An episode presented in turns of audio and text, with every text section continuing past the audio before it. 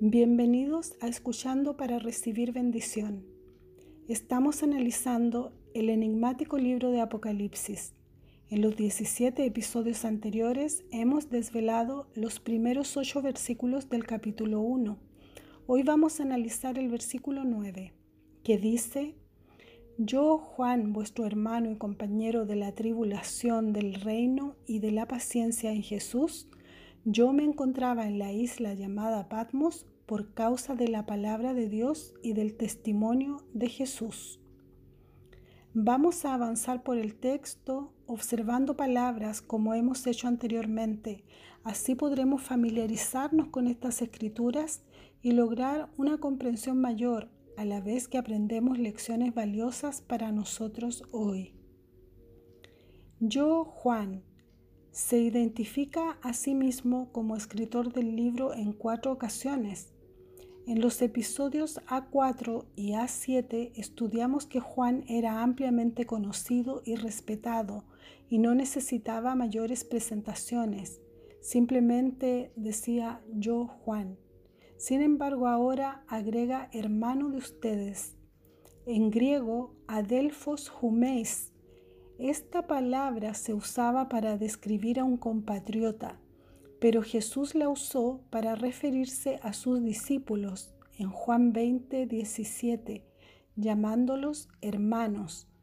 Después de eso, los discípulos la usaron para referirse mutuamente entre todos los que compartían la misma fe en Jesús.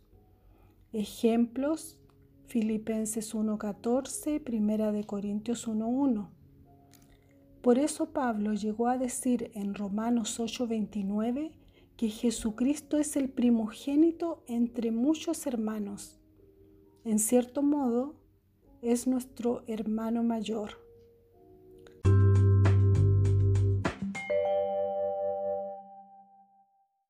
Juan refuerza ese lazo de hermandad que comparte con sus destinatarios con la palabra griega subkoinono, que significa copartícipe y compañero. Compañero no de una hermandad de filósofos que abundaban en esa época o de un club deportivo que también lo sabía, sino que describe su condición de compañero en tres áreas, la tribulación, el reino y la paciencia. De la tribulación, prueba su sufrimiento, que viene del griego tlipsis, que significa apretar, presionar y opresión. Del reino, que es la palabra griega basileia, cuyo significado es realeza o reino. Y de la paciencia o perseverancia, del griego upomene, que significa mantenerse en pie, aguantar, perseverancia, paciencia y fortaleza. Esta palabra aparece seis veces en Apocalipsis. No podemos seguir el relato sin prestarle la atención debida a este trío de palabras. Jesús enseñó a sus discípulos de la tribulación que sufrirían. Dijo en Juan 16:33, Os he dicho estas cosas para que tengáis paz en mí. En el mundo tendréis tribulación, pero ánimo, yo he vencido al mundo. De la intensificación de la tribulación en los últimos tiempos habló ampliamente en Marco 13, en Lucas 21 y Mateo 24. Jesús enseñó a sus discípulos muchas veces del reino y el valor del reino. Lo ejemplificó con una perla de gran precio con una moneda perdida y con un hijo pródigo. Quería que ellos entendieran el valor de pertenecer al reino y que se aferraran a él con todas sus fuerzas cuando tuvieran tribulación. Jesús también enseñó de la paciencia o perseverancia. El versículo más corto y enfático que pronunció está en Mateo 24:13, donde dice, pero el que perseverare hasta el fin, ese se salvará. El apóstol Pablo también advirtió a los hermanos usando estas mismas tres palabras en Hechos 14:22, donde leemos, confortando los ánimos de los discípulos, exhortándoles a perseverar en la fe y diciéndoles, es necesario que pasemos por muchas tribulaciones para entrar en el reino de Dios.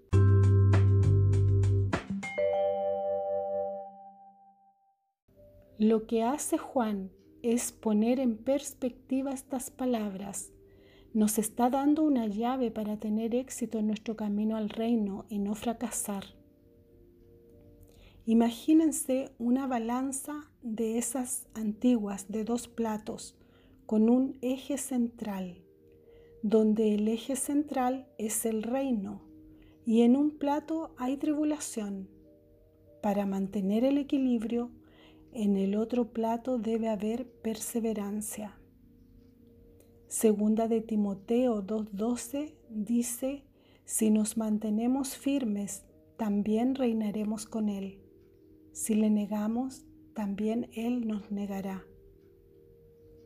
Como hijos de Dios, ciudadanos del reino, sacerdotes y embajadores en esta tierra, experimentaremos presión, opresión, incluso persecución constante y de diferentes maneras de parte de los enemigos de Dios, de los enemigos de su palabra, en los diferentes ámbitos que desarrollemos nuestra vida. Por las enseñanzas de nuestro Señor Jesús, el apóstol Pablo y demás escrituras, sabemos que la tribulación aumentará cuanto más cerca esté su venida. Apocalipsis relata de manera especial cómo se intensificará la tribulación a medida que el reino se acerca a la consumación.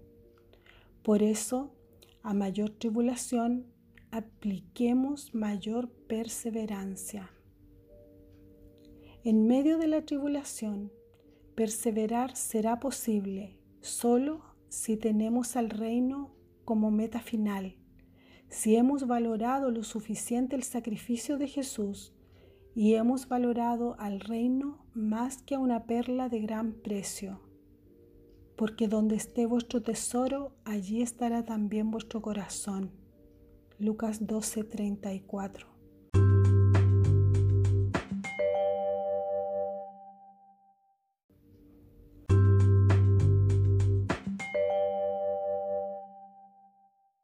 A la luz de lo anterior entendemos con mayor claridad la humildad y sencillez de Juan, que se identifica no por encima de su auditorio, sino como un igual, para explicar a continuación dónde se encuentra y por qué. Yo me encontraba en la isla llamada Patmos esta isla, ubicada a unos 65 kilómetros al suroeste de Mileto, en el mar Egeo, frente a la costa de Éfeso, era uno de los lugares donde los romanos del siglo I y II desterraban o exiliaban a los culpables de delitos graves. Según la tradición de Ireneo, Eusebio, Jerónimo y otros, Juan fue exiliado en la isla en el año cuatro del reinado de Domiciano. Sería el año 95 después de Cristo, de donde regresó a Éfeso durante el reinado de Nerva, a mediados o fines del 96, por lo que su destierro se estima entre un año y 18 meses. Plinio, en su Historia Natural, dice que los romanos tenían dos tipos de destierro. El relegatio era un destierro temporal, generalmente de tres años, y el deportatio, que era de por vida. No sabemos si Juan estaba desterrado de por vida o por tres años. Eusebio relata en su historia eclesiástica, después de que Domiciano hubo reinado 15 años, lo sucedió Nerva, se anularon las sentencias de Domiciano y el Senado romano decretó el regreso de los que habían sido injustamente desterrados y la restauración de su propiedad. En ese tiempo también el apóstol Juan, después de su destierro a la isla, pasó a residir en Éfeso.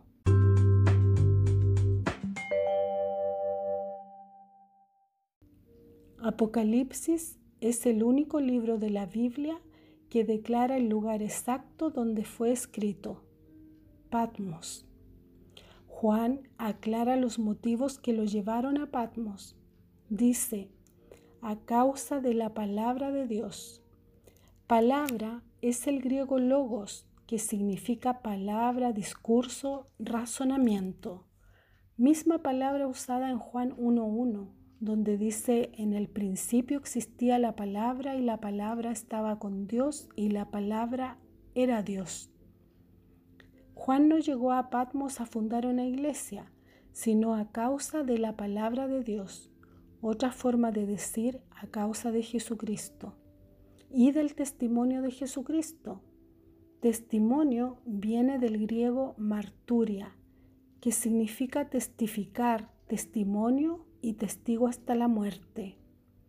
Antes de su destierro, unos 25 a 30 años, si se trata del mismo escritor, Juan había escrito su versión del Evangelio y varias cartas, por lo que era considerado un instigador de la religión cristiana en contra de Roma, toda vez que el Evangelio declara a Jesús como divino y preexistente lo que era contrario a la religión imperial que obligaba a reconocer a los emperadores como únicos señores y divinidades.